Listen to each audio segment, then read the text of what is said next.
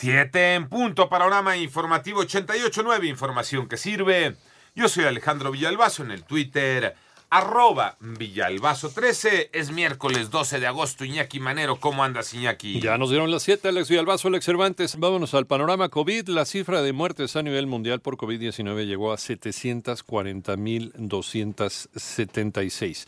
Además, la cifra global de casos es de 20.223.306 con una tasa de recuperación del 95%. Esto es 13.441.913 pacientes recuperados. Y recuerda, cuando tosas o estornudes, por favor, cúbrete nariz y boca con el codo flexionado, con un pañuelo. Hazlo, el, el famoso estornudo tosido de etiqueta, hazlo por todos y por ti también. Según el Banco Interamericano de Desarrollo, por la pandemia, la población de México en pobreza pasaría de 34 millones a 66 millones. En tanto, este es el panorama COVID-19 en el país. Moni Barrera.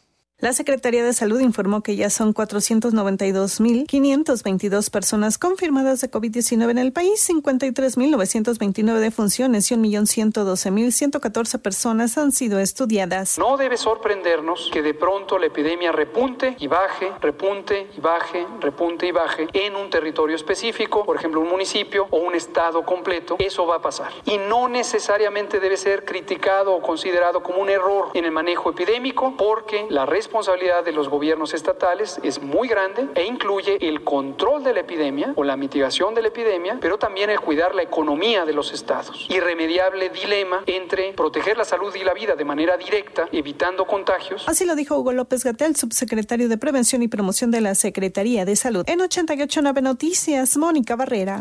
Puedes consultar más acerca de este y otros temas en nuestra página www.889noticias.mx.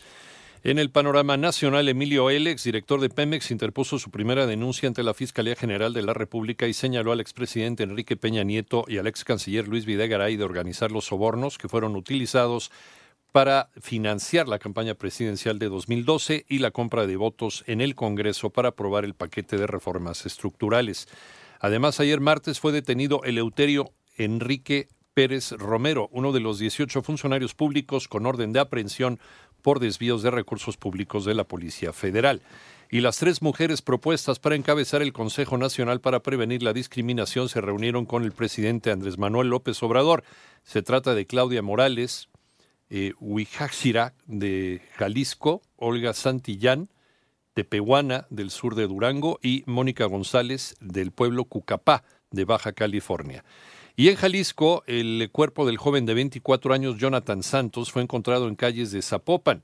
Este hecho desató la indignación de la Universidad Autónoma de Guadalajara, de donde era estudiante, así como del colectivo LGBT, del que era activista, pues acusan se trataría de un crimen de odio. El gobierno federal detalla parte de su plan económico con miras a presentarlo el próximo mes. María Inés Camacho. La Secretaría de Hacienda ya se encuentra elaborando el paquete económico para el próximo año y se entregará para su análisis, discusión y aprobación el próximo 8 de septiembre. Así lo informó el titular de la dependencia, Arturo Herrera Gutiérrez, quien destacó que para la elaboración del proyecto de ingresos y egresos toma en cuenta los resultados de los censos económicos 2019 del INEGI. Y eso nos permite después a nosotros ir extrayendo la información sectorial y de producción y de empleo que nos va a permitir darle sentido al marco macro yo pienso que el corazón del paquete económico es el marco macroeconómico. Dependiendo de cuáles son los estimados que se encuentren ahí, se determina por un lado cuáles van a ser los ingresos y después el gasto a, repartir. Nosotros tenemos que presentar el paquete económico el próximo 8 de septiembre, así es que estamos haciendo un uso intensivo de toda la información que está proveyendo el INEGI en este momento. Al participar en el panel virtual Explotación y usos de la información de los censos económicos 2019 que organizó el INEGI, el responsable de las finanzas públicas del país afirmó que los censos arrojan números sólidos, por lo que son un insumo no solo para el gobierno, sino también se convierten en un elemento central en el proceso de negociación en el paquete económico. 88.9 Noticias, María Inés Camacho Romero. En el panorama internacional, el aspirante demócrata a la Casa Blanca, Joe Biden, eligió a la senadora por California, Kamala Harris, su compañera de fórmula para las elecciones presidenciales de ese país.